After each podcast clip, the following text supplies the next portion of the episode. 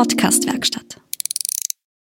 Herzlich willkommen bei Sitzfleisch, dem Ultracycling-Podcast zum Race Across Italy mit Florian Kraschitzer und Christoph Strasser.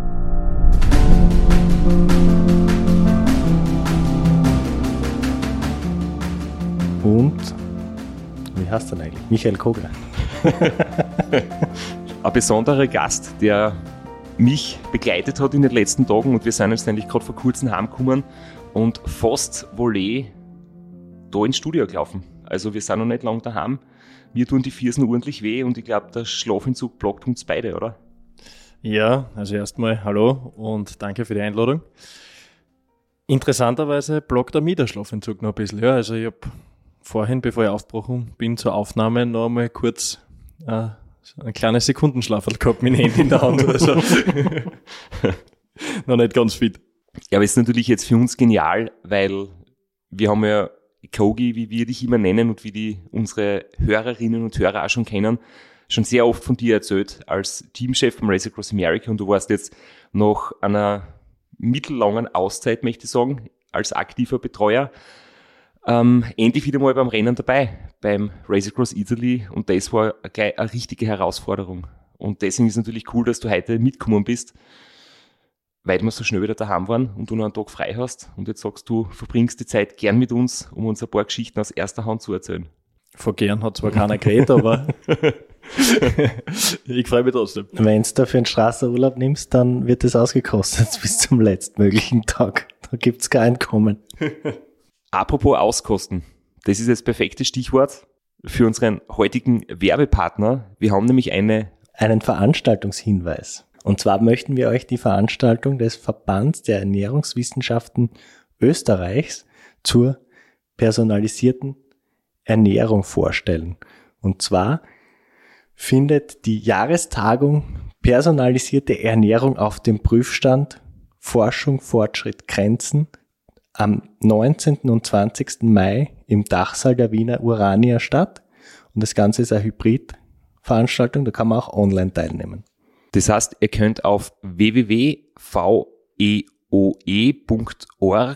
slash Termine, das Ganze steht für VEÖ, den Verband der Ernährungswissenschaften Österreichs, euch das Programm anschauen und euch anmelden. Man kann entweder als Präsenzveranstaltung dabei sein, sich die Vorträge zum Thema live anschauen oder auch online, wobei sie dann sieben Tage später auch noch archiviert verfügbar sind. Und dort findet ihr eben auch die Möglichkeit, euch anzumelden, euch Tickets zu kaufen und euch über die genauen Themen der einzelnen Vorträge zu informieren. Das ist ein pickebacke volles Programm mit lauter hochkarätigen Speakerinnen zu allen möglichen Themen bezüglich Ernährung und vor allem mit dem Schwerpunkt personalisierte Ernährung. Besonders hinweisen möchten wir auf die Veranstaltung Digitalisierung und personalisierte Ernährung, die am zweiten Tag stattfindet, also am Freitagnachmittag. Da geht es um maßgeschneiderte Ernährung als Erfolgsrezept im Leistungssport. Und zwar ist es eine Speakerin, die Elke Engel der TU München, die zuständig ist für Ernährung im Deutschen Skiverband und die da eben sehr interessante Inhalte zum Thema präsentieren wird. Und alle weiteren Infos findet ihr unter www.veoe.org slash Termine. Ich bin mir sicher, dass viele von euch das schon mitbekommen haben, weil sie vielleicht das Rennen mitverfolgt haben oder weil sie dann auch äh, das Statement gelesen haben vom Veranstalter. Es ist zu einem schweren Unfall gekommen. Ein Teilnehmer, der schon das vierte Mal am Start war, nach einigen erfolgreichen Finishes, der Pavel aus Polen, hat einen tödlichen Verkehrsunfall gehabt in einem Tunnel. Es laufen noch die Untersuchungen. Es ist nicht ganz klar, wie es zu diesem Sturz, zu diesem Unfall gekommen ist. Deswegen kann man da jetzt auch keine Details erwähnen. Das Ganze ist passiert um 15 Uhr am zweiten Tag des Rennens, also schon zwei Stunden nachdem ich im Ziel war. Deswegen möchten wir das jetzt natürlich berichten. Aber wir müssen dazu sagen, alles, was wir jetzt über das Race Across Italy erzählen, ist vor diesem Unfall passiert und das Ganze ist eben erst danach mit einiger Verspätung zu uns durchgedrungen. Die Kommunikation der Rennleitung war auch etwas verspätet durch einfach die Tragik der Vorkommnisse. Es war dann die Kommunikation nach außen etwas unklar, warum es manche Teilnehmer und manche Zuseher erst später erfahren haben. Im Namen von meinem Betreuerteam, natürlich von mir und ich bin mir ganz sicher von allen, die den Sport betreiben und lieben, möchte man an dieser Stelle unser Mitgefühl und unser Beileid ausdrücken an die Familie von Pavel. Mittlerweile ist seit unserer Aufnahme ein Tag vergangen und es gibt jetzt vom Race Across Italy eine Kampagne über Crowdfunding auf GoFundMe und da hat jeder, der das möchte, die Möglichkeit, den Hinterbliebenen und der Familie von Pavel finanziell unter die Arme zu greifen und zu spenden. Wir glauben, es ist sinnvoller, auf diese Möglichkeit der Unterstützung hinzuweisen, als über Details des traurigen Vorfalls zu sprechen, die nicht geklärt sind. Und ihr findet den Link zur Spendenkampagne in unseren Show Notes. Bevor wir jetzt über das Rennen selbst reden, müssen wir natürlich über die unmittelbare Rennvorbereitung reden. Über dein Training, das interessiert eh keinen, haben wir eh schon genug geredet. Aber jetzt ist dann ans Eingemachte gegangen. Betreuerauto abholen in Linz, Betreuer suchen. In Graz haben wir es abgeholt. In Graz habt ihr es abgeholt. Ah, dann war es nicht so ein großer Umweg. Betreuer einpacken, Auto voll machen, nach Italien fahren. Und dann hat es eigentlich recht bald eine Hiobsbotschaft geben, weil wir waren ja in der Planung so, dass der Kogi und ich vorausfahren, dass wir drei Tage vor dem Start in Italien sind, uns noch ein bisschen akklimatisieren können, Strecken besichtigen, äh, Trainingseinheit machen, um keine Navigationsfehler zu machen zu Beginn.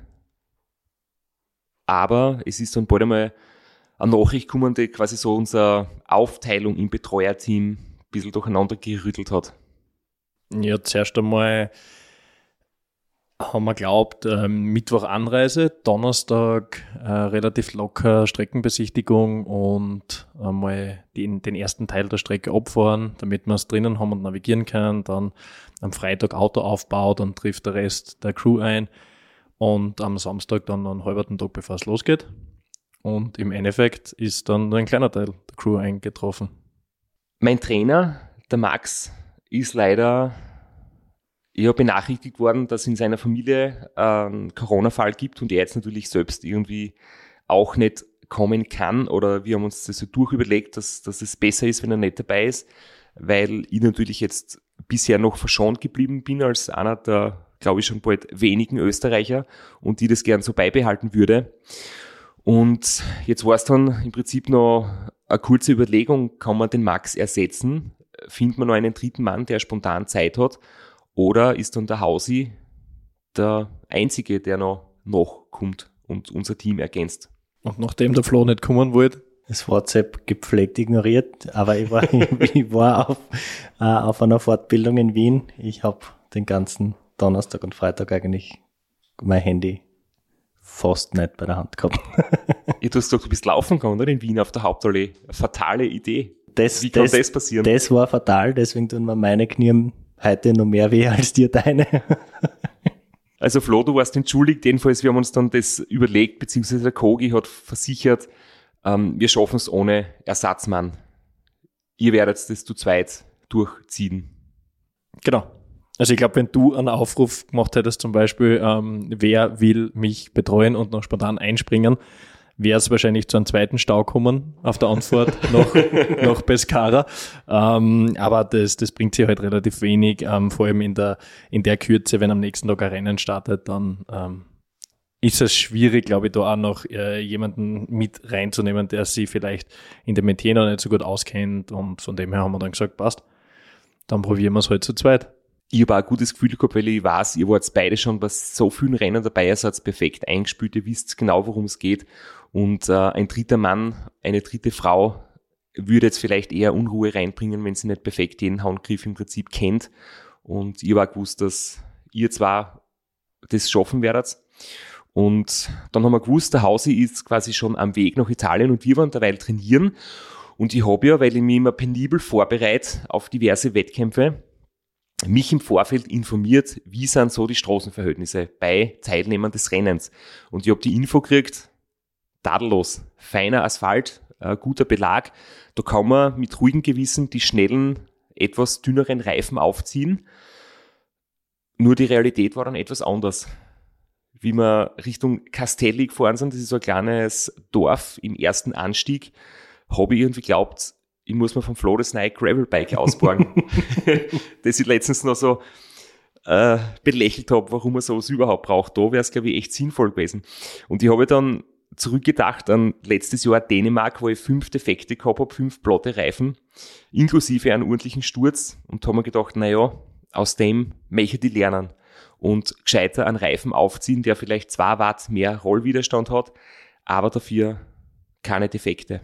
Und wir haben dann halt noch schnell das Babypuder ausgepackt, die Schläuche gepudert, die Reifen innen gepudert und die dickeren S-Werks Turbo aufgezogen statt den Turbo-Cotton-Reifen. Und nachdem du so ein penibler Vorbereiter bist, hast du am Tag des Trainings und der Streckenbesichtigung die E-Mail, die vom Veranstalter in der Früh ausgeschickt worden ist, gekonnt ignoriert, wie wir jetzt Mittag aufgebrochen sind. Deswegen haben wir die ersten 60 Kilometer besichtigt, von denen dann im Endeffekt nur 40 relevant waren, weil es eine Umleitung geben wird. Genau, weil nämlich aus irgendeinem Grund durch Schlechtwetter, Unwetter war die Straßen so beschädigt, dass sie gesagt haben, die Strecke wird geändert. Das heißt, das schlechte Stück Asphalt war dann gar nicht in der Route drinnen, sondern wir sind auf schönen Asphalt gestartet. Aber ja, die guten Reifen waren, glaube ich, trotzdem keine schlechte Idee, weil es hat auch später ein paar Passagen gegeben, wo es durchaus turbulent war vom Straßenbelag her. Darf ich kurz fragen, das war eine E-Mail vom Veranstalter? Es war kein WhatsApp. Gut. Also willst du zurücknehmen, was du vorher im Off gesagt hast, über dein ausgeklügeltes, perfektes E-Mail-Ablagesystem, wo du alles findest und nichts übersiegst, anders als beim WhatsApp. Ja, dass ich E-Mails liebe und WhatsApp verabscheue, das, dazu stehe ich trotzdem. Aber es kann natürlich auch sein, dass man während einer Italienfahrt nicht alle E-Mails permanent checkt. ich hätte WhatsApp auch nicht checkt. Weil da hätte ich den Anhang nicht geöffnet, weil mir das anzippt. Ja, aber so wie du sagst, ich glaube, das hat ganz gut passt, weil ähm, es dann auch auf der Strecke noch Passagen gegeben hat, die durchaus auch mit einem Gravelbike zu fahren gewesen wären. Vorher, wie du gesagt hast, penible Vorbereitung hat der Kogi die Augen übertrat und mir ist eingefallen, dass du eigentlich, äh, wie nach meiner Schulung auf der Zugfahrt heim meine WhatsApp durchgegangen bin, du in die Ra 2020 Gruppe nämlich eingeschrieben hast, hey Burschen, war der Zusatzscheinwerfer beim Ra 2020 auch schon hin oder ist das neu? ja, das ist uns Bingo. aufgefallen in Silvi di Marina am Hotel Parkplatz, dass man da irgendwie was heißt wir? Ich bin im Zimmer gesessen, hab E-Mails gecheckt. der Kogi ist am Parkplatz gestanden, hat das Auto gecheckt und dabei entdeckt, dass da gewisse Sachen nicht funktionieren. Ich habe zuerst einmal in ein, in ein Kabelwirrwarr eingegriffen, das ich, das ich vorgefunden habe in einer Tasche und dabei ist mir dann ähm, das Lichtkabel unterkommen und dann habe ich gedacht, ja, eigentlich eine gute Idee, ähm, wenn wir das dann bald einmal angehen. Nur, dass der Schalter schon die Diodefuhren außerhängen gehabt hat und leicht angeschmolzen ausgeschaut hat, damit kann ja keiner rechnen. Also ein Tipp ein Tipp für alle, die uns zuhören. Wenn bei einem Radlrennen was kaputt wird oder verloren geht, und das passiert so gut wie immer, sofort im Nachhinein ersetzen, reparieren, weil, wenn man das nicht sofort macht, man wird es vergessen und beim nächsten Renn, Radlrennen schaut man dann blöd aus der Wäsche. Fairerweise muss man jetzt aber auch ganz ehrlich sagen, passiert uns jedes Mal. Und wer hat den Schalter eigentlich durchgebrannt? Der Schalter ist von allein durchgebrannt. Wer hat in den Schalter ein LED eingebaut, damit man sieht, ob er an oder aus ist? Ich denke, das war das Problem. Dadurch ist der Schalter so heiß geworden, dass wir dann, mir ist es dann nicht mehr eingefallen, beim Ra, äh, den Schalter nicht mehr betätigen haben können, weil der so heiß geworden ist. Und irgendwann ist er durchgebrannt. Und äh, Kogi hat dann unten eine Heldentat vollbracht, weil er er hat irgendwie die halb die halbe Ostküste Italiens abgegrast noch am Elektroladen hat und tatsächlich einen Schalter gefunden. Und dann haben wir gesehen, dass eigentlich in unserer Kabelbox sogar ein Reserveschalter drin gewesen wäre seit zwei Jahren.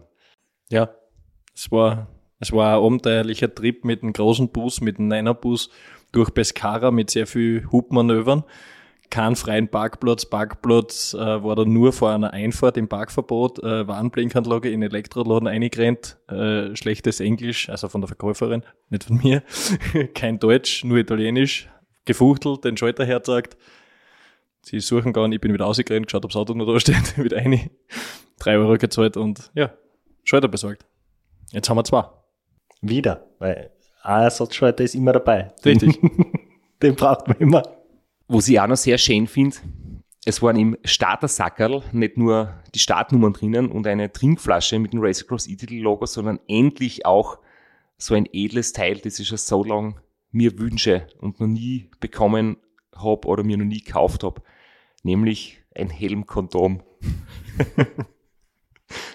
und jetzt bin ich stolzer Besitzer eines Helmkondoms. Ich habe mich schon so oft gefragt, wofür sind diese Badehauben-ähnlichen äh, Überzieher, den man sich über den Helm zieht. Also für alle, die da draußen, die jetzt Fragezeichen auf der Stirn haben, äh, er meint ein Raincover für den Helm. Ja. Also Weißt du, ähm, wofür das ist? Ich meine, ich bin schon sehr viele tausend Kilometer meines Lebens im Regen Radl gefahren und ich habe noch nie das Gefühl gehabt, dass das irgendein Problem ist, wenn es mir am Kopf regnet. Ob lange oder kurze Haare. oder ist das ein Style-Faktor? ich, ich weiß es ernsthaft nicht. Ich habe auch keines und hatte noch nie Probleme. Ich habe meistens unterm Helm eine Hauben auf, die das meiste abhaltet. Aber ich kenne es nur von Radrennen ganz früher. Da waren da einfach die Sponsoren drauf. Aber Vielleicht hat es eher Vorteile, wie auch immer. Ich glaube, das eigentliche Problem ist, dass du, Flo, nicht wirklich einen Überzug brauchst, wenn es da regnen wird. es rinnt einfach ab. Genau. Das ist dein Arbeitsplatz. Was passieren würde? Du radelst nicht zu deinem Arbeitsplatz hin. Es gibt aber vielleicht Leute, die in der Früh mit dem Radl anreisen oder so und das dann ganz praktisch finden, wenn sie so ein Duschhaberl über den Helm haben und dann getrockneten Hauptes sozusagen am Arbeitsplatz eintreffen.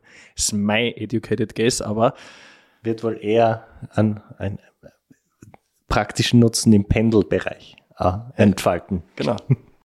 Kogi, Flo, wenn ihr pendelt und mit trockenem Haupthaar am Arbeitsplatz eintreffen wollt, ich borge euch gern mein Helmkondom jederzeit. Bei mir scheitert es am Haupthaar. Also Ja, ich hätte es gern, weil ich muss ganz ehrlich sagen, ich bin ein bisschen neidisch. Es ist sehr sexy. Das Ganze war jetzt natürlich nicht essentiell, um den Rennverlauf nachzuvollziehen, aber wir haben später noch ein paar Einspieler, ein paar Originalaufnahmen. Wir haben wirklich sehr, sehr viele davon. Wir werden jetzt bald damit loslegen und da wird es noch das ein oder andere Mal Thema sein. Und damit wir gleich wissen, wovon wir reden, haben wir jetzt dieses Helmkondom einmal abgehackt. Das heißt, bitte merken. Samstagvormittag gemütlich für dich. Der Kogi komplett unter Strom oder habt ihr das alles am Freitag geregelt oder war bis zum Start Vollgas? Also für mich der stressigste Tag war eigentlich der Freitag, weil ähm, der so ausgelegt war, dass der Straps noch kurz eine Stunde, eineinhalb Radl fahren gehen wollte. Und ich mir gedacht habe, super, ich habe den ganzen restlichen Tag Zeit für das Auto. Dann kann ich das gemütlich, allein, in aller Ruhe herrichten, dann noch voll tanken und dann einkaufen fahren. Ja, und wie immer beim Basecar-Aufbau unterschätzt man das Ganze total und ich habe dann von in der Früh bis um drei auf- am Nachmittag kackelt, hab dann geschaut, dass ich noch irgendwie schnell Tankstellen und Lebensmittelgeschäft abhackel, bevor das Briefing anfängt und äh, war dann praktisch am Abend durchgeschwitzt. Also das war der eigentlich stressigere Tag für mich. Der Samstag war dann Gott sei Dank relativ entspannt. Ja, Und genauso entspannt war es auch für mich so die letzten paar Stunden. Frühstück gibt's ja für mich keins mehr. Ich habe dann nur noch einen Kaffee mittrunken mit euch. Bin dann mit meiner Ensure-Diät ähm, gut ernährt zum Start rübergerollt. Der Hausi und du, ihr wart bereit. Ich war bereit. Und eigentlich war alles bereit. Und ich habe dann mit der Startnummer 1 um 12.24 Uhr ins Rennen gehen dürfen als letzter der Solofahrer. Bevor der Einspieler jetzt kommt, muss ich nur dazu sagen, ich habe quasi den GPS-Tracker auf der Startrampe in die Hand gedrückt gekriegt. Den kriegt man nicht beim Startersackel mit oder mit den Startunterlagen, sondern wirklich immer erst dann, wenn man von der Startrampe rollt. Und da hat sich der Organisator gleich zu Beginn einen extrem lustigen Witz einfallen lassen. Here is the GPS so that we know exactly where you are when you go to the toilet. anyway, so did you have a good sleep? Did you have a good rest last night? Yeah, everything was perfect. I'm very relaxed. Um, um, yeah, so I think I'm ready to go. Christoph, we are very pleased to have you here. You are, as Fabio said the other day, you are the living legend of ultra cycling. I think the living legend and the greatest of all time in ultra cycling. And uh, it's a great pleasure. I don't know how to say it. Yeah, of course, in, in the last years, uh, a lot of good things happened, but I'm just concentrating on this race today and not looking back to the, to the last year. So, full concentration on Race Across Italy. Christoph, it's time for you to go. All the best. Christoph Strasser! Go, go, go, Christoph! Go, go, go, go! And we'll see you soon. I'm sure we'll see you soon, Christoph. Best of luck. Ja, wenn man dir ein bisschen Honig ums Maul schmiert, dann verpasst sogar deinen Start. Wie viele Sekunden hast du hergeschenkt? Man hört ganz leise im Hintergrund die Uhr aber ticken. da möchte ich gleich dem Kogi das Wort übergeben, aber du musst jetzt gar nicht sprechen, weil du hast dir dann direkt nach dem Start eine Sprachnachricht geschickt an die Sabine, weil die Sabine hat für uns daheim quasi die Live-Berichterstattung gemacht. Das heißt, sie hat Informationen gekriegt von unterwegs, hat äh, Postings gemacht in den sozialen Medien, hat Stories gepostet und der Kogi schickt ihr dann gleich nach dem Start, wie das in seinen Augen so abgelaufen ist. Start war gut, Sabi. Straps hat richtig motiviert ausgeschaut, aber der Interviewer hat mit Lobhudelei so lange gebraucht, dass der Countdown schon abgelaufen war, drei Sekunden und er erst dann praktisch losgefahren ist. Also wenn sie da Rekordzeit nicht ausgeht, dann werden wir es auf das schirmen. Äh, der Hausi und ich sind uns nach original 300 Meter das erste Mal verfahren und in ein Dead End einbogen, haben das aber auch souverän korrigiert mit einem kleinen U-Turn und äh, sind jetzt auch auf der richtigen Strecke, probieren jetzt aufholen. Sehr viel Verkehr am Anfang, sehr viel los, also ähm, es staut sich da aus, bis wir dann abbiegen können, ein bisschen ins Landesinnere der Küste entlang und ja, der Hausi schickt gleich ein paar erste Fotos durch vom Start und das Video und dann können wir damit schon rausgehen. Dankeschön! Dazu möchte ich vielleicht auch gleich sagen, das ist nicht gelogen, dass wir uns nach 300 Meter verfahren haben. Das ist uns wirklich passiert. Aber nachdem wir nur zu zweit waren und beide relativ aufgeregt waren, weil der Hausi fotografiert hat am Start und ähm, ich extrem eigentlich neben der Spur war, weil man hört immer von so Geschichten, man hört immer, dass das andere Leid passiert, man rechnet aber nie, dass es an selber passiert, dass man mal einen Selfie-Stick benutzen muss. bin, ich, bin ich da komplett verstört ins Auto gestiegen und wir sind dann einfach vom Startweg links abbogen auf die richtige Route und so dann gerade ausgefahren, bis die Straßen aus waren. Und dann haben wir erst gemerkt, wir müssen eigentlich vorher schon abbiegen. Also also unter ziemlich äh, erniedrigende Sachen eigentlich benutzen müssen, oder? Helmkondome, Selfie-Sticks. Ja, es, war nicht für Selbstbewusstsein. Und äh, wie war das mit dem Roadbook? Vielleicht magst du uns das nur erklären, weil wir haben uns im Vorfeld ja beschäftigt. Äh, es hat einen GPS-Track gegeben, die GPX-Datei für die Navigationsgeräte, für die Garmin, Radlcomputer. Die haben eigentlich extrem gut funktioniert, waren sehr genau. Aber wie bei jedem Rennen steht in den Regeln, dass es im Zweifelsfall immer das Roadbook gibt. Das heißt, das, was im Roadbook steht, gilt. Und das GPX ist da nur quasi eine Navigationshilfe. Genau.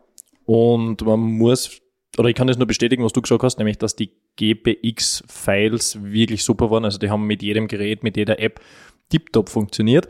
Das Roadbook, das sozusagen die heilige Bibel ist, wenn es um Navigation geht äh, und das wirklich jeden einzelnen Schritt, jede Kreuzung und so weiter beschreiben soll, das war, glaube ich, nach zwei Kilometer schon äh, einen halben Kilometer äh, abweichend von der Kilometer und zu einem Tacho. Nicht, weil wir uns verfahren haben, sondern es war im Training so und überall. Ähm, und ähm, ja, das war italienisch gehalten, würde ich sagen. Also jede zweite oder dritte Kreuzung war dann doch einmal angeschrieben, jede zweite oder dritte Ampel und Kreisverkehr etc. Also das haben wir dann eigentlich ziemlich schnell auf Zeiten lassen und nur für die wirklich wichtigen Abzweigungen und, und, und äh, Time Stations und so weiter noch reingeschaut. Ich glaube, der erste Kreisverkehr, das haben wir im Training schon analysiert, war schon falsch beschrieben. Also bei Kreisverkehr 1 von wahrscheinlich 500 werden wir falsch abbogen, laut Roadbook. Zweite Ausfahrt nehmen. Wenn man dann aber fährt den Kreisverkehr, war die erste Ausfahrt eine Einfahrt in einen Parkplatz, die zweite Ausfahrt der Straßen und die dritte Ausfahrt und sie haben die dritte Ausfahrt gemacht. Also Interpretationsspielraum.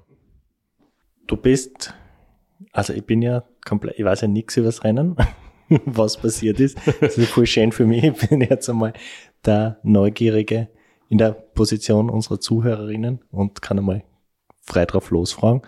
Bist du mit Zeitfahrer gestartet?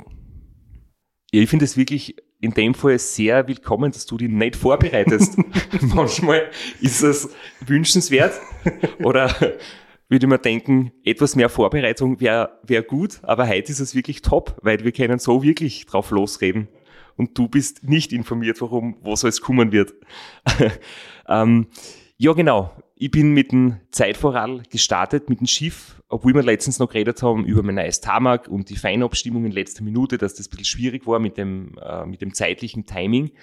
Aber bei der Streckenbesichtigung habe ich mich dann schnell dafür entschieden, definitiv mit Zeitvorrat zu starten, weil es das erste Mal ähm, wirklich sehr flach entlang der Küste losgeht und dann noch nur leicht steigend in ein Tal einwärts geht. Und dann wo wir beim Training die falsche Strecken besichtigt haben.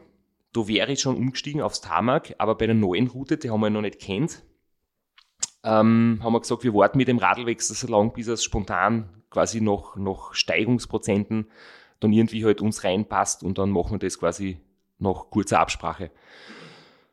Es ist dann aber so gekommen, dass ich da aufgefahren bin, zuerst in dieses Tal, dann auf diesen Anstieg und es war erstaunlicherweise nicht wirklich steil. Das war so wie bei meiner ersten Teilnahme von neun Jahren, nur war damals halt die Strecken wirklich anders. Und ich habe mir gedacht, rein vom Profil her, von der Streckenbeschreibung wird es dieses Mal deutlich steiler. War aber nicht so. Ich bin wirklich am Zeitvorradl sitzen geblieben, bin mit meinem Monokettenplattel mit 50 Zähne da ganz locker eigentlich den Anstieg gefahren und habe mir oben gedacht, wow, wir sind schon auf 1000 300 Meter, glaube ich, war der erste Berg, oder? Das Höhenprofil die gleiche Person gemacht, die das Roadbook geschrieben hat. Ja, es war ein bisschen verniedlicht, aber es war jetzt nicht, nicht falsch, aber es war halt nicht ganz detailliert. Das ist definitiv, ja. Willst du auch noch vielleicht dazu sagen, in was für einer Position du auf deinem Schiff gesessen bist, während du einen Berg aufgefahren bist? Na, während ich über meine Position am Zeitfahrrad rede, möchte ich kurz erzählen, dass ich über deine Position im oder am Auto etwas irritiert war, weil Zuerst habt ihr recht lang gebraucht, bis ihr mich einholt. Ich bin recht lang allein dahin gefahren mit einer 0,5 Liter Aero-Trinkflasche wohlgemerkt. Das heißt, mit der wäre ich nicht sehr weit gekommen. Und dann seid ihr endlich von hinten nach vorn gekommen, habt den Stau besiegt oder, oder wie auch immer das gelaufen ist. Und das nächste Mal habe ich dich gesehen, wie du rechts in einer Parkbucht oder am Pannenstreifen stehst, die Motorhauben vom Auto ist offen und du hängst vorn am Motor und schraubst irgendwas herum. Und ich habe mir gedacht, das geht gut los. dann war ich ein bisschen nervös. Also, was ist da eigentlich los gewesen? Äh, ja, so wie ich vorher gesagt habe, ähm, den Autoaufbau habe ich ganz alleinig machen müssen, mehr oder weniger. Dann am nächsten Tag waren wir sehr aufgeregt, Selfie-Stick, Fotos, Start und so weiter. Und ähm, ich habe einfach vergessen, die Sicherung wieder einzutragen von unserem Stromkabel, das dann den Strom von der Batterie nach innen leitet zu unserem Spannungswandler. Und das passiert vorne im Motorraum, ist überhaupt kein Dreieck. Ähm, und nachdem wir drinnen keinen Soft gehabt haben, haben wir uns gedacht, passt, das machen wir doch gleich. Schaut natürlich für die, wenn du vorbeifährst, relativ dumm aus oder relativ gefährlich, wenn da wer äh, herumschraubt. Aber ja, das war's. Das eigentliche Problem, glaube ich, war dann nachher, weil das ist relativ schnell ähm, sozusagen erledigt gewesen, aber wir sind dann im Verkehr gesteckt. Also da war dann öfters einmal so eine Baustelle mit einer Ampel und anspurig und hat es dann gedauert, bis wir wieder auf die aufgeholt haben und ich glaube, das hat die dann ein bisschen nervös gemacht als ich gewusst habe, dass das Auto funktioniert, ähm, war ich dann eigentlich eh beruhigt, weil der Stau oder besser gesagt der starke Verkehr hat dann wirklich recht bald nachlassen. Es war dann in den Anstiegen und im Landesinneren bis auf äh, die eine Stadt L'Aquila war eigentlich relativ wenig los. Es hat wirklich Passagen gegeben, das haben sie beim Fahrerbriefing gesagt, dass wir auf den Verkehr aufpassen müssen im Start- und Zielbereich und dass wir im Landesinneren sehr oft Empty Roads sehen werden. Und das war dann auch wirklich so, dass es bis auf ein paar wenige Ballungszentren ähm, sehr, sehr ruhig auf den Straßen war. Aber jetzt zu meiner Position. Ähm, ja, ich habe ja die Robert Müller-Strategie angewendet, die da lautet, man stellt das Radl in den Keller, das Zeitfahrradl, trainiert am Rennradl und wenn das erste Rennen stattfindet, bockt man das Zeitfahrradl aus, setzt sie drauf und startet. Das habe ich dieses Jahr so gemacht, weil am Indoor-Trainer habe ich es eigentlich nicht oben gehabt, weil ich mir gedacht habe, ähm, die Keramiklager mit der Spezialbehandlung, ich weiß nicht, wie gut die den Schweiß vertragen. Und äh, ich bin ja dann trotzdem irgendwie auf dem, auf dem gewohnten Rennrad in der Aero-Position am Indoor-Trainer gesessen, im Freien wollte ich auch nicht mit den Keramiklagern herumfahren, solange noch Salz auf der Straße liegt im Winter. Und dann habe ich mit dem neuen Tarmac beschäftigt und deswegen bin ich wirklich beim Start erstmals am Zeitfahrer gesessen, weil ich mir gedacht habe, ich fahre eh nur die ersten ein, zwei Stunden und die letzten ein, zwei Stunden damit. Und dass ich dann eigentlich fast einen Tag damit fahre, schlussendlich war mir eigentlich nicht klar. Und wenn man natürlich am Zeitfahrrad sitzt, sitzt man in der Zeitfahrposition und bin ja bergauf meistens in der Zeitfahrposition gesessen zur Euphorie meiner Betreuer. Ihr seid da ziemlich ekstatisch gewesen, wie ihr das gesehen habt. Ja, nicht nur wir. Das, das, sind, das sind andere Teilnehmer im Wiegetrittberg aufgefahren und du hast die am Aufleger liegend mit einem Zeitfahrradl überholt. Mit einer Trittfrequenz, wo man glaubt hat, du willst einfach nur die Kurbel abdrehen. Also, das, das, da haben alle einmal geschaut und eigentlich jubelt zum Teil. Ja, zum Glück habe ich voriges Jahr sehr viel mit dem Zeitfahrradl mitgemacht und erlebt und mich viel damit beschäftigt, dass es trotz der Robert Müller Strategie auch mit der Position recht gut funktioniert hat. Zumindest ähm, einmal bis dahin, ganz am Ende hat es dann ein paar kleine ähm, Schwierigkeiten gegeben, aber das hören wir dann später noch. Du bist ja dann die, die ganze erste Abfahrt auch noch am Zeitfahrer gefahren, dann weiter und in den ersten oder in den zweiten Anstieg dann dementsprechend rein.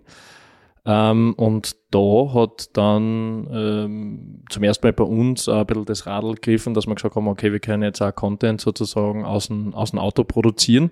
Der Content Manager Hausi hat dann mich am Beifahrersitz mehr oder weniger dazu verdonnert, dass ich den Selfie-Stick erneut benutzen muss ähm, und äh, dass ich die da interviewen soll. Ähm, wie man dann merkt, war ich beidem nicht sonderlich aufgeschlossen und äh, habe mehr dir das Reden überlassen. Der Interviewer stellt mir keine Fragen, also muss ein Monolog starten. Der bisher läuft super. Ich glaube, den ersten Berg haben wir gut geschafft. Ich hab nicht müssen aufs Bergradl umsteigen, weil es gar nicht wirklich steil war. Und jetzt haben wir den zweiten Anstieg auf der Jagd nach der einzigen Legende im Ultracycling, den Valerio Zamboni. Und den holen wir uns hoffentlich bald. Aber mein Rennen läuft gut. Die Frage ist, wie läuft das Rennen von der Crew?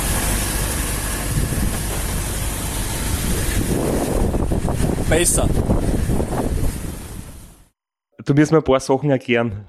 Nur in der Audioaufnahme wirkt es ein bisschen komisch, woher die lange Pause kommt zum Beispiel und so weiter. Aber bitte fang an. Ich stelle die Frage, wie das Rennen von der Crew läuft und der Kogi braucht dann irgendwie ewig lang, bis er antwortet, weil er in dem Moment die Kamera oder besser gesagt das Handy am Selfie-Stick hat und sich selbst ins Bild fangen will und merkt, dass er mit dem langen Selfie-Stick es nicht schafft, dass er sich selbst filmt. Und dann hat er sich fast die Schulter ausgerenkt, hängt irgendwie aus der Windschutzscheibe draußen, aus, der Seite, aus dem Seitenfenster draußen und äh, braucht halt ewig, bis er den richtigen Winkel hat, um sich selbst zu filmen. Und dann sagt er, sein Rennen läuft noch besser als meines. Und Kogi, bitte erklär uns allen, die den Witz nicht kennen, was das bedeutet, dass du eigentlich sowieso dein eigenes Rennen fährst. Äh, ja, den Witz, den haben wir irgendwann einmal angefangen. Ähm, ich glaube, das ist noch unterm Rainer passiert, ähm, wo, wo wir gesagt haben, eigentlich sozusagen äh, betreuen wir die gerade gut und es passt alles und wie läuft's bei dir und du hast uns erklärt, bei dir läuft super und so weiter, aber äh, Konklusion des Ganzen war immer, es ist sowieso wurscht, wie es dir geht, ähm, weil wir fahren ja alle unser eigenes Rennen und wichtig ist, wie es bei uns läuft. Also dementsprechend ziehen wir eigentlich dann alle Rennen auch auf.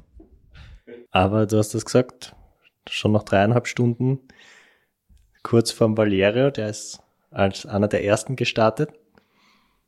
Ah, schon bisschen älterer Herr, wenn man das so sagen darf. Aber immer noch jedes Jahr bei diversen Rennen dabei.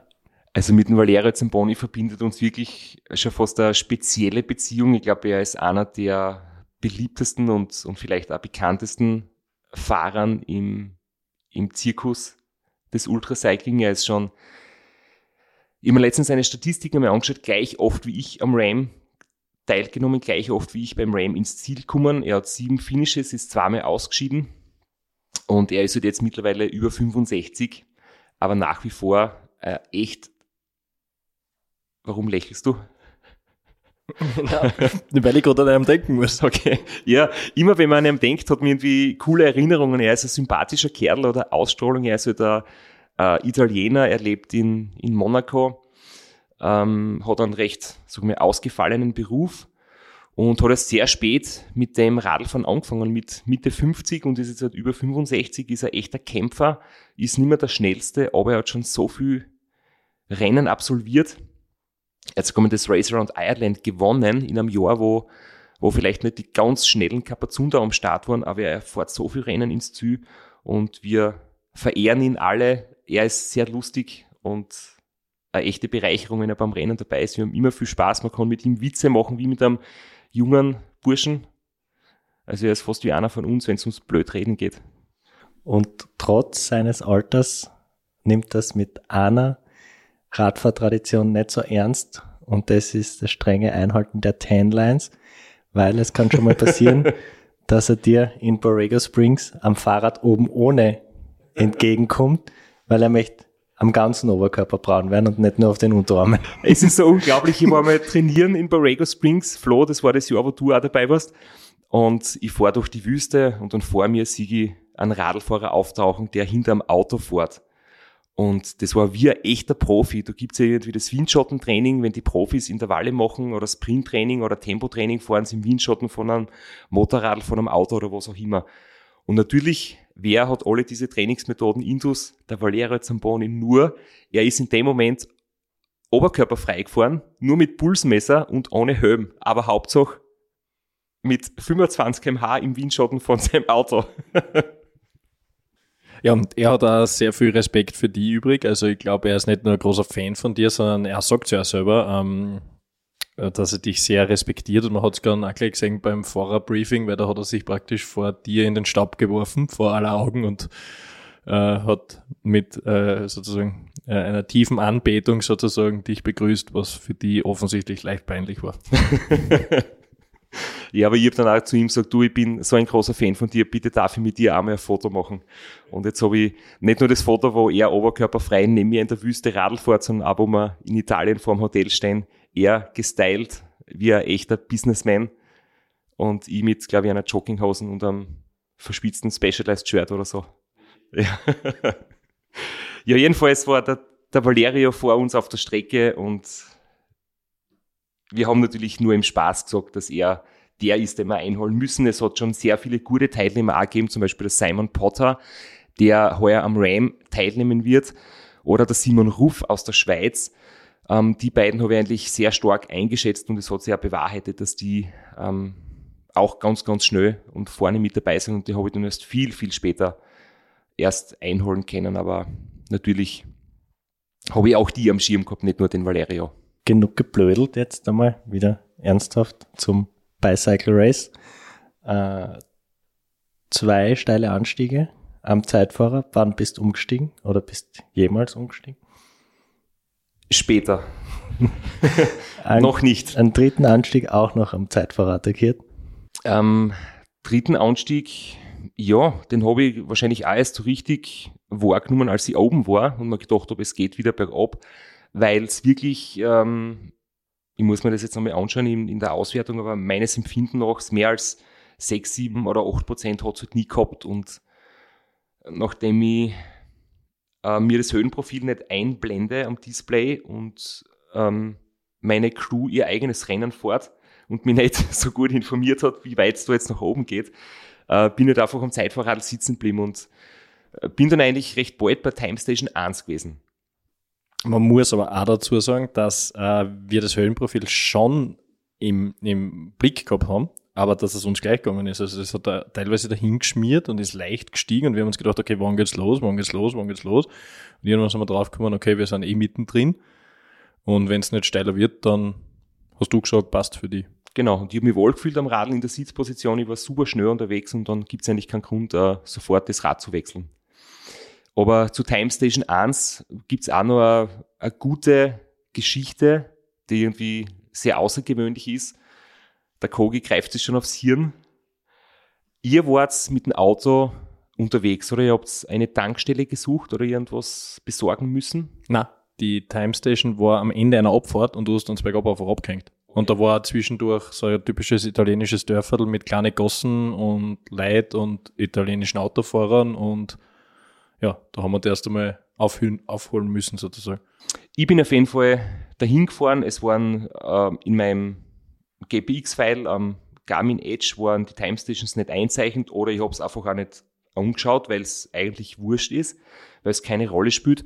Und grundsätzlich ist mir dann aufgefallen, es waren im Vergleich zum Beispiel zu Race Round Austria, Race Round Niederösterreich wenig Fans an der Strecke. Also das ist wirklich ein großer Unterschied. Es war im Start-Zielbereich schon viel los, ähm, alle Teilnehmer, es war richtig eine coole Veranstaltung. Aber so auf der Strecke im Landesinneren, Fans an der Strecke waren nicht wirklich da. Kogi schüttelt den Kopf. Einerseits als Grammatikpolizei sagt er natürlich, wenn sind die Fans nicht auf der Strecke, sondern neben der Strecke. Aber es waren tatsächlich auch Leute auf der Strecke und die haben euch Sorgen bereitet. Ja, weil sie in italienischer Gemütlichkeit und ähm, dem Dolce Vita frönend dementsprechend einfach gestanden sind, mitten auf der Straße und trotscht haben äh, mit den Leuten, die gerade vorbeispaziert sind und äh, wir uns äh, da wirklich schwer dann haben, durch die kleinen Ortschaften teilweise mit dem Christoph mitzuhalten und äh, wieder aufzuhören auf ihn. Und genau das ist dann eben auch Richtung Time Station 1 passiert. Und ich habe nicht gewusst, dass ich bei der Time Station 1 in dem Moment vorbeifahre, weil das sind wirklich meines Empfindens nach Fans auf der Strecke gestanden, nämlich wirklich mit einem Bein am Asphalt, also wirklich nahe an, äh, an mir und haben sehr energetisch gewunken und haben mir irgendwas gedeutet. Und ich mir gedacht, okay, ähm, vielleicht soll ich langsamer fahren, vielleicht ist Fahren irgendwo eine Baustelle oder ich muss aufpassen. Ich habe mir gedacht, das ist nicht Jubel, das ist eher so, sie wollten mich bremsen. Ich habe es aber natürlich überhaupt nicht verstanden, worum es geht. Und zwei, drei Minuten später hat mir dann ein Auto eines Officials überholt und die haben gesagt, ich bin gerade bei der Time Station vorbeigefahren und ich muss umdrehen und zur Time Station hinfahren. Und ich war kurz unfreundlich und habe jetzt irgendwie gesagt, ja, wieso? Warum? Worum geht's? Warum soll ich bei einer Time Station stehen bleiben? Ich habe mir halt gedacht, ich meine, kein Skifahrer schwingt ab, wenn er bei der Zwischenzeit ist. Ich meine, man fährt einfach bei, bei der Zeitnehmung durch. Das ist bei jedem anderen Radrennen auch so. Aber irgendwie waren es dann halt doch so mit ihrem schlechten Englisch, dass sie mir erklärt haben, ich muss unbedingt zurückfahren. Habe ich umgedreht, bin hingefahren und habe mir gedacht, ich muss jetzt irgendeinen Zettel unterschreiben als Bestätigung, dass ich da bin oder irgendeinen Stempel holen, wie es manchmal bei Privets zum Beispiel ist. Aber es war dann einfach nur, sie haben mich angeschaut und ich war, ich will nicht sagen, krantig, aber vielleicht nicht, nicht sehr freundlich in dem Moment und ich habe halt gefragt, ja, wo muss ich jetzt unterschreiben, was ist überhaupt los, was will sie von mir? Und die haben gesagt, oh, no problem, everything okay, you can ride. Und dann bin ich aufgestiegen und wieder gefahren und habe mir gedacht, wozu war das jetzt? Aber so sind anscheinend die Regeln, auch wenn es nicht in den Regeln niedergeschrieben ist. Ich wollte gerade sagen, wer von euch hat nicht aufpasst beim Briefing, aber. Steht weder in den Regeln, noch hat es im Briefing äh, irgendjemand gesagt, aber sie haben die Teilnehmer, die 2019 und 2020 schon dabei waren, aufstehen lassen und auf die Bühne gehen und die interviewt. Aber dass man bei den Time Station stehen bleiben muss, hat keiner gewusst oder keiner gesagt. Ähm, und deswegen ähm, du weißt das ja selber, Flo, wenn du vorne sitzt im Basecar und dir winken Leute auf der Strecke zu, dann glaubst, das sind Fans, da winken wir zurück. Dementsprechend sind der Hausi und ich auch energisch zurückwinkend an der Time Station vorbeibrettert und natürlich auch nicht stehen blieben. Und äh, ja, wir haben dann zeitgleich, wie die da Official abgefahren hat, haben mich Anrufe ereilt, WhatsApp-Nachrichten und so weiter. Also da ist dann die Panik losgebrochen, wir müssen sofort zurück. Weil, ja, sonst kann das nicht gewertet werden. Hat wahrscheinlich im Endeffekt fünf Minuten gekostet, aber ich war halt richtig gut im, im Rhythmus drinnen. Ich bin nicht immer so meine ja, 260, 270 Watt dahin ähm, gefahren in der Ebene und am Berg war richtig, alles war richtig fein und das hat mich dann halt ein bisschen so aus dem Rhythmus gebracht. Und äh, der Simon Potter, die, wo ich gewusst habe, der wird sehr schnell sein, dann habe ich kurz davor überholt gehabt und der war dann plötzlich halt wieder äh, mit mir unterwegs, weil er halt quasi den Rückstand wieder aufgeholt hat. Aber es war dann eigentlich eh wieder recht bald so, dass ich dass ich wieder mein Tempo gefunden habe. Ich habe das dann, zum Glück bin ich schon innerlich so gelassen bei solchen Dingen, dass ich mich jetzt nicht von dem so verunsichern lasse, aber kurzfristig war halt etwas neben der Spur vielleicht. Außerdem ist es immer auch passiert. Hat uns dann im Ziel erklärt, also sie haben auch nicht gewusst, dass sie stehen bleiben müssen und äh, es war praktisch für ihn äh, gleich fast nur, dass er nicht ganz so schnell, glaube ich, war und dementsprechend nicht ganz so weit an der Time Station vorbeigefahren ist. Ja, weil ich ihn quasi gesehen, wie ich dann wieder eingekickt habe und weitergefahren bin, hat er quasi neben mir eingekickt und ich habe mir gedacht, er ist vielleicht gerade angekommen, aber dass er auch zurückgefahren ist, habe ich gar nicht gewusst. ja. Ja, und nach dem kleinen Vorbei sind wir dann schon Richtung Nachtfahrzeit gekommen, die von 19 bis 6.30 Uhr offiziell gewesen wäre oder war. Und äh, das wollten wir verbinden mit, wie immer, Kleiderwechsel und äh, dementsprechend vielleicht auch eine kleine äh, Klopause für alle Beteiligten. Und ja, die war spektakulärer, als wir uns das eigentlich vorgestellt haben, weil eigentlich hättest du nur braucht Ärmlinge, Knielinge, glaube ich, eine Warnwesten und es wäre weitergegangen, so auf die Art. Genau, es war eben äh, verpflichtend, die Warnweste anzuziehen äh, in der Nacht. Und haben wir natürlich wieder alles perfekt vorbereitet, besprochen, wenn wir jetzt dann ganz kurz stehen bleiben, was wird alles gleichzeitig erledigt. Ihr habt alles griffbereit gehabt und wir sind halt rechts in so eine Parkbucht oder Bushaltestelle gefahren. Und es war, glaube ich, oben auf am Berg, kurz bevor es dann in die Abfahrt geht und kurz bevor die Nachtfahrregelung eintritt. Und daraufhin schickt der Kogi dann diese Nachricht an die Sabine und berichtet, wie, die, wie der kurze Stopp gelaufen ist. Was man auch noch erwähnen sollte, das ist, dass aufgrund seiner äh, eigensinnig gewählten Haarpracht wir schon zwei Probleme gehabt haben, wie der Hausi richtig festgestellt hat. Und zwar, einmal ist er beim Pinkeln original mit den Fritaten in einem Brombeerstrauch hängen geblieben und war ohne Hause nie mehr rausgekommen aus der Ranking. Und einmal sind seine ist sein, ist sein Knackwiesel praktisch beim Befestigen vom Kader mit äh, ein paar Haarsträhnen zwischendrin gewesen und hat so den Kontakt vermieden. Deswegen haben wir das Kader nochmal oberholen müssen, neu koppeln und was weiß ich und wieder auf, damit wir überfunken können. Jetzt passt So viel zur Frisur. Also, Dialekte sind ja immer sehr speziell und regional begrenzt und ich glaube nicht einmal alle Steirer haben das jetzt verstanden mit Fritaten meinst du seine Haare und mit Knackwieseln meinst du auch seine Haare, aber DD im Nacken hängen. Richtig, ja, richtig. uh, es, das, das war ein Brüller. Also wir sind dort ausgekupft aus dem Auto und haben eigentlich alles bereit gehabt und ähm, haben das Radl kurz abgenommen und er stellt sich hin und auf einmal, wie er weggehen will, reißt ihm den Kopf auf eine Seite und ich habe mir gedacht, was ist jetzt los? Ist ihm was eingeschossen, hat einen Hexenschuss, weil er nur dort gestanden ist, so, in schiefen Kopf geschrien hat, ah, ah. Aber er ist halt leider in einer Brombeerranke drinnen gehängt. Dann hat ihn der Hausi befreit und äh, ja, dann hat er ihm noch das Kader aufgezwickt auf dem Helm und dann haben wir nicht funken können. Wir haben es einfach nicht geschafft, weil wir da draufgekommen sind, ähm, dass einfach von den Knackhaar, die sind so viel durch die Gegend gestanden, dass da anscheinend ein paar durch waren ähm, und den Kontakt einfach unterbunden haben. Ich muss da empört unterbrechen. Erstens, ich bin mit dem Helm hängen geblieben. Das war ein Lüftungsschlitz meines Helms, wo der Brombeerstrauch sich drin verfangen hat mit den fetten Dornen. Das war nicht direkt meine Frisur. Außerdem haben wir die Haare etwas geschnitten vor dem Rennen, muss ich auch dazu sagen. Schaust da ganz anders aus. Also, habe ich sofort gesehen natürlich.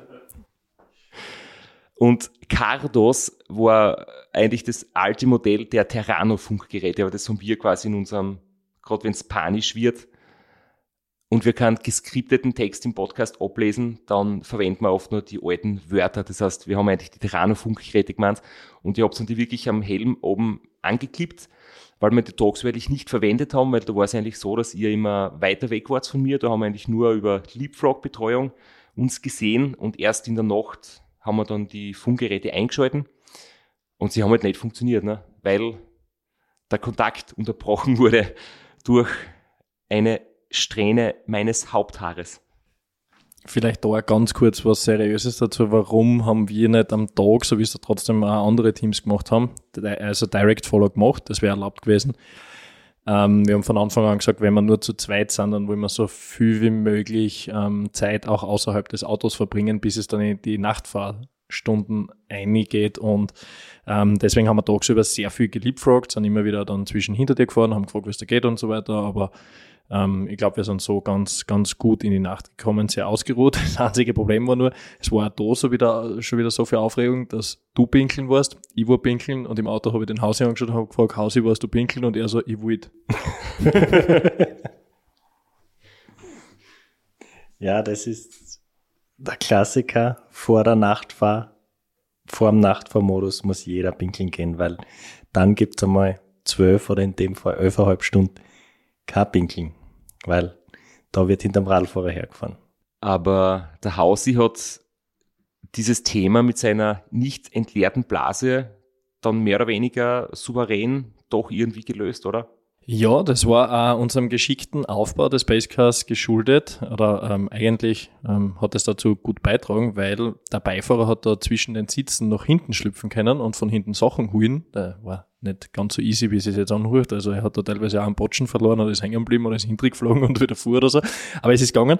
Ähm, und da hat er sich halt nach hinten begeben, um dann doch auf die eine oder andere Art und Weise seine Blase zu leeren, was man halt machen kann mit leeren Flaschen und so weiter. Ich will da nicht ins Detail gehen, das kann sich eh jeder vorstellen. Ähm, und das nächste, was ich gehört habe, war ein komisches Geräusch, weil ich mir gedacht habe, irgendwie, was, er sucht gerade was und er hat gesagt, ja, muss die Hosen wechseln, ist, ist nicht friktionsfrei über die Bühne gegangen. mir ist es dann erst aufgefallen, wie es Rennen aus war, dass der Hausi so eine Pyjama-ähnliche Jogginghosen-Legging Style-Hosen angehabt hat, die echt sehr, ich möchte fast sagen, erotisch ausgeschaut hat. Er gestartet ist er mit irgendeinem coolen Teil und angekommen ist er mit so einem sehr körperbetonten Höschen. Am schwierigsten ist es für einen Autofahrer und leider muss halt der Hausi dran glauben, äh, bei der Rad Challenge war der Hausi Autofahrer und ich war unglücklicherweise der Beifahrer und wir hatten das gleiche Problem und dann muss halt der Beifahrer die Flaschen halten auch noch, weil der andere muss nebenbei Auto fahren. Und das Unangenehmste an der ganzen Geschichte ist einfach, wie die Trinkflaschen immer wärmer und wärmer wird, während sie sie langsam füllt. Eigentlich wollte man keine Details. und jetzt kommt der Kraschitzer und erzählt es. Es ist unfassbar. Das war friktionsfrei, aber es war halt einfach die, die warme Plastiktrinkflaschen, die nicht gut die Hitze isoliert. Das war sehr unangenehm in der Hand. Ich glaube, das ist wichtig, dass die Leute das wissen. Ja, es ist die Wahrheit. So geht es zu in einem Auto und vor allem geht es so in einem Auto noch ärger zu, wenn man nur zwei statt drei Betreuer hat, weil ähm, es war wirklich das Problem, tagsüber seid ihr sehr oft stehen geblieben, absichtlich, weil ihr viele Sachen von hinten halt äh, rausnehmen habt müssen, Nachschub holen, an Entschur, an Getränken, äh, die Ersatzkleidung herrichten. Normalerweise hat man einen dritten Mann, der das macht. Und ich habe immer müssen nach hinten klettern. Das war manchmal mit gar nicht Stürzen nur möglich und in der Nacht halt ganz schwierig in die kurvigen Abfahrten und so. Und dadurch hat es auch ein bisschen mit Navigieren Probleme gegeben, weil eigentlich hast du permanent müssen einen äh, haben müssen, der sich aufs Navigieren konzentriert, in dem Fall hat aber der Beifahrer so viele andere Sachen zu tun gehabt, dass er das teilweise drunter gelitten hat. Ja, und es ist auch nicht so, dass es nicht andere Fahrer schon gegeben hätte, die das vielleicht nur mit zwei Betreuern machen oder dass wir das Radeln ganz neu erfunden haben. Aber wenn man halt, also wie in deinem Fall, recht schnell sein will und um einen Sieg mitfahren will und äh, so wenig wie möglich herschenken will, dann muss das natürlich auch alles in irgendeiner Art und Weise funktionieren und läuft halt mit ein bisschen mehr Stress ab. Und das haben wir einfach auch gemerkt. Also der große Vorteil dabei war, also an Müdigkeit war in der Nacht für uns nicht zu denken. Also wir waren konstant auf Pulsschlag 150 und ähm, von dem her sehr fit. Dazu passend habe ich jetzt in unserer WhatsApp-Gruppe noch eine Sprachnachricht gefunden, die der Hausi geschickt hat. Ähm, der Max war übrigens auch dabei, der hat immer wieder mitgeholfen, wenn Fragen auftaucht sind oder wenn es körperlich äh, für die Ernährung irgendwie eine Frage gegeben hat, um aus der Entfernung ein bisschen mitzucoachen. Jedenfalls ist es gegangen ums Thema Navigation. Es war bereits Nacht und da möchte ich nur dazu sagen, dass wir ein paar kleine Navigationsfehler gehabt haben vor dieser Sprachnachricht und danach, weil halt einfach es irrsinnig kompliziert war mit den vielen Straßen und die Navigationsfehler waren aber immer sehr klein, also es waren ein paar hundert Meter und dann haben wir sofort selbst gemerkt und sind wieder umdraht. Aber jetzt kommt eben die Meldung vom Hausi. Wunderschönen guten Abend. Ähm, bei uns geht es recht gut dahin. Es ist von der Navigation her nach meinem Empfinden noch jetzt sicher eins der knackigsten Rennen, was ich bis jetzt mitgefahren bin. Äh, die kleinen Bergortschaften, die typischen, was man so kennt von den Postkarten in Italien, äh, da haben wir schon unzählige durchquert und die sind echt mit diesen dünnen Straßen und also schmalen Straßen der Wahnsinn. Da hast du teilweise keine normalen Links-Rechts-Kurven, Kombinationen, sondern du musst dann teilweise wieder Spitzkern 160 Grad in die gegengesetzte Richtung fahren Da haben wir uns auch zweimal für 100 Meter verfranst, aber im Großen und Ganzen geht es uns gut. Kogi und ich sind voll fit. Äh, wenn wir die ganze Nacht weiterhin so viel navigieren müssen, äh, brauchen wir uns keine großen Gedanken machen, dass uns irgendwann einmal die Müdigkeit erwischen wird. Wir radeln jetzt da gerade 322 Kilometer haben wir schon runtergeradelt. Und ja, wir melden uns wieder. Ciao, ciao. Daran hört man einfach so schön, warum der Hausi so ein wertvoller Betreuer ist, weil er ist voll im Stress, Puls 180, aber er lässt es einfach nicht anmerken und das ist sehr angenehm für alle Beteiligten. Er ist immer die Ruhe in Person, definitiv. Flo, ist dir sonst was aufgefallen von dem, was er gesagt hat? Hat er geschmatzt. er hat nicht geschmatzt. Du hast vorher schon die Sprachpolizei angesprochen. Ich sprich jetzt die Mathematikpolizei an. Ja, ich, ich habe ja das Rennen nicht verfolgt. Ich weiß ja nicht, wo, wo ihr wirklich wart und ob 230 Nein, weil er, Kilometer. weil er gesagt hat, er ist die 160 Grad Spitzkern angefahren. es gibt auch Spitzkern, die 180 Grad haben. Das weißt du vielleicht durch die Geschichte mit den Serpentinen und den Ah, Hairpins. ah, Hairpin, ja, aber es gibt ja welche, die nicht ganz zumachen. Also ich habe, ich sehe daran keinen Fehler. Ich würde ihm jetzt auch keinen unterstellen. Es sind immer noch enge Kurven, 160 Grad. Definitiv. Na, wir lassen es dabei. Es waren sicher genau 160 Grad äh, Kurven. Und wir haben uns dann langsam aber sicher der Time Station 2 genähert. Die war dann im Flachland. Da waren so circa 100 Kilometer, die wir uns irgendwie ziemlich flach erwartet haben, die im Höhenprofil fast so als Fläche ausgeschaut haben. Es hat eh gut passt, weil ich bis dahin noch immer nicht umgestiegen bin vom Zeitvorradl. Also habe ich auch nicht wieder aufs Zeitvorradl rück umsteigen müssen. Und wir sind dann in diese Flachpassage mit dem Zeitvorradl eingestartet. Für alle jene, die jetzt ausschauen, ausschalten wollten, ich bleib noch da, also bleibt bitte dran. Und jetzt nimmt, nimmt er mir erst wieder meinen Text weg, weil ich wollte jetzt ankündigen, dass wir jetzt überhaupt aufhören. Das weiß ja noch keiner. Cut. nein, nein, das passt schon. Okay, also wir sind jetzt wahrscheinlich bei über einer Stunde Podcastlänge und wir wollen eure Ohren nicht überfordern. Deswegen reißen wir uns jetzt ein Fever Tree auf und machen eine Woche lang Pause.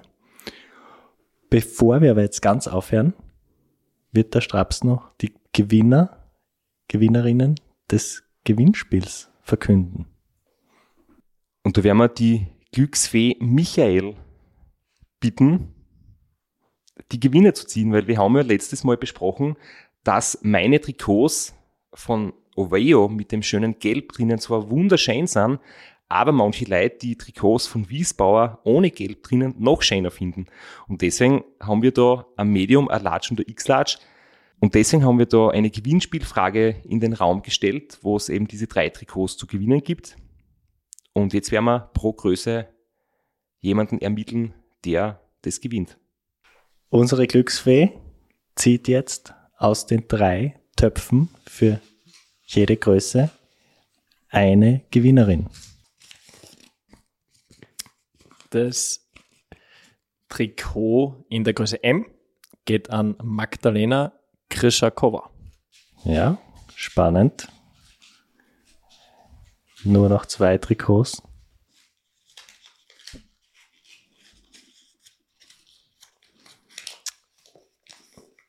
Das Trikot mit der Größe oder in der Größe L geht an René Oberlechner.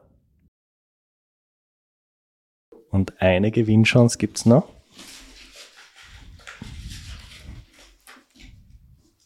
Oh, Unerträgliche Spannung. es ist auch sehr gut gewurzelt, muss ich sagen. Und das Trikot in XL geht an Jürgen Sauernick. Wir gratulieren recht herzlich den Gewinnerinnen Wünschen viel Freude, gute Fahrt. und wir hören uns in einer Woche wieder. Wir machen uns jetzt äh, Fevertree auf. Die Folge heute ist ja von Fevertree unterstützt, und zwar ein Mediterranean Tonic Water. Das passt irrsinnig gut zum heutigen Thema. wenn es um Italien geht. Wir werden das jetzt ploppen lassen, uns das genehmigen, kurz nachdenken, wie wir die zweite Episode gestalten. Der Flo wird seinen Text auswendig lernen und in einer Woche hören wir uns wieder mit dem Teil 2 vom Race Across Italy.